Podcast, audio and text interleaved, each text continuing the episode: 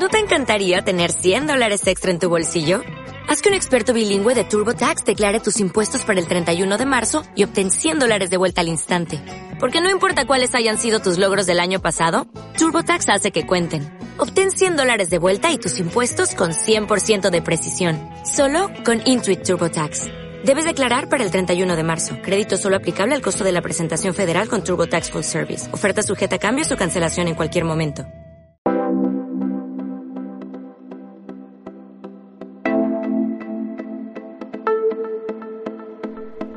KPMG presenta la serie de podcast Voces de Forensic.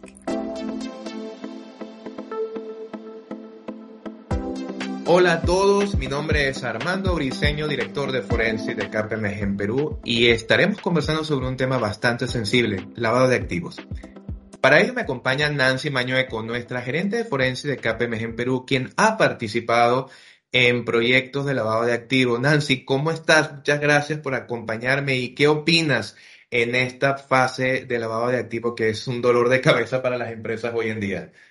Muchas gracias Armando por invitarme a este podcast. Bueno, a mí me parece muy importante el tema que vamos a tocar el día de hoy y sobre todo resaltar la importancia de la lucha contra el lavado de activos. El año 2022 fue un ejemplo de ello, Nancy. Eh, fíjate tú que nosotros terminamos un año con varios desafíos y recoge varios mensajes de reflexión relacionados con compliance, ética y la tendencia en aumento sobre la ocurrencia de fraude en todas sus manifestaciones, corrupción, uso inapropiado de activos y manipulación de estado financiero.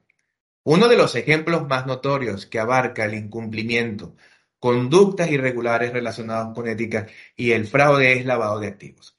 Según Gafi, lavado de activos, si hacemos una definición, es el proceso a través del cual es encubierto el origen de fondos generados mediante el ejercicio de actividades ilegales o criminales, por ejemplo, narcotráfico, contrabando de armas, corrupción, defalco, extorsión, secuestro, piratería, etc. Y el objetivo de la operación consiste en hacer que estos fondos o activos obtenidos a través de actividades ilícitas aparezca como el fruto de actividades legítimas y circulen sin problema en el sistema financiero. Es, Armando.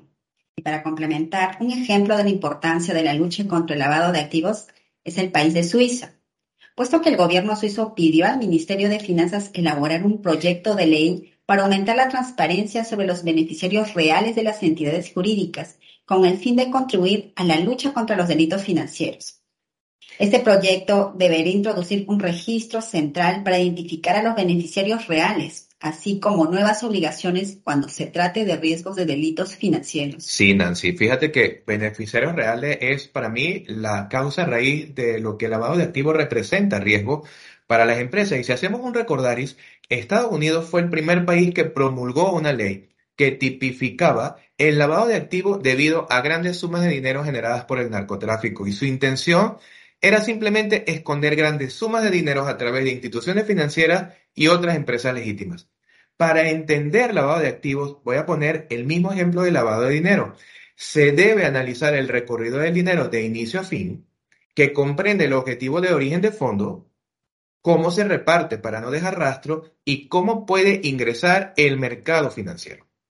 En cada país existe una unidad de inteligencia financiera que se encarga de velar por la adecuada detección del lavado de activos. Así es, Armando. En nuestro país también existe la UIF y es la encargada de recibir, analizar, tratar, evaluar y transmitir la información para la detección del lavado de activos y financiamiento del terrorismo, así como coadyuvar a la implementación por parte de los sujetos obligados del sistema de prevención para detectar estas operaciones sospechosas de lavado de activos.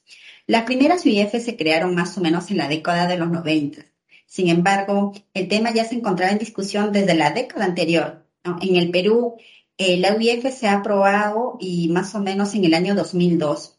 Y la Superintendencia de Banca y Seguros y la, la DSMB han emitido normativas estándares. Y algo importante que sería necesario mencionar es que implementar un sistema de prevención de lavado de activos y su oficial de cumplimiento son muy importantes y pudieran ser el punto focal para las empresas peruanas en demostrar el adecuado manejo del origen de sus fondos producto de sus actividades económicas. Mira, Armando, como mencionaste al inicio, el cumplimiento, la ética y el aumento de la ocurrencia del fraude son factores a considerar. Y un ejemplo de ellos es el lavado de activos, que evidencia incumplimiento y conductas irregulares. Muy bueno tu comentario, Nancy. Lamentablemente hay muchas formas de lavar. Entre ellos está la minería ilegal y la defraudación tributaria.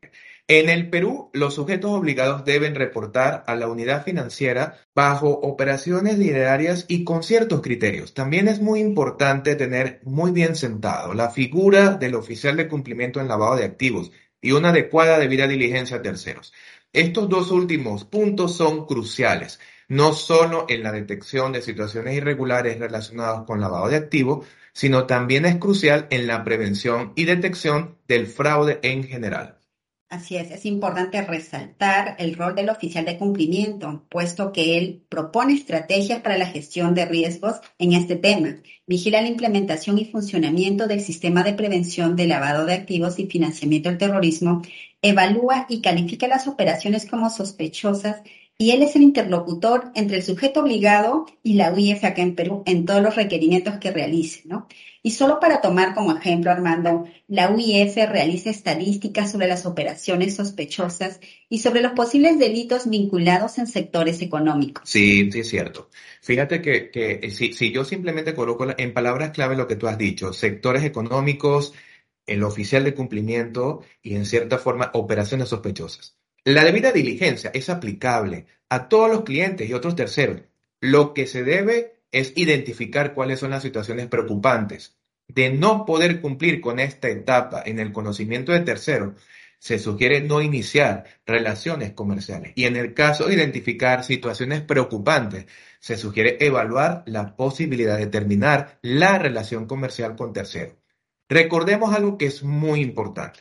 La ética lo es todo y abarca a todos los empleados de una organización. Por ende, es indispensable leer y entender los mensajes descritos en los códigos de conducta en las empresas peruanas, que representa la materialización de la conciencia corporativa del deber ser, en este caso, lavado de activos. Mi nombre es Armando Briceño. Y mi nombre es Nancy Mañueco. Y esto es Voces de Forensic.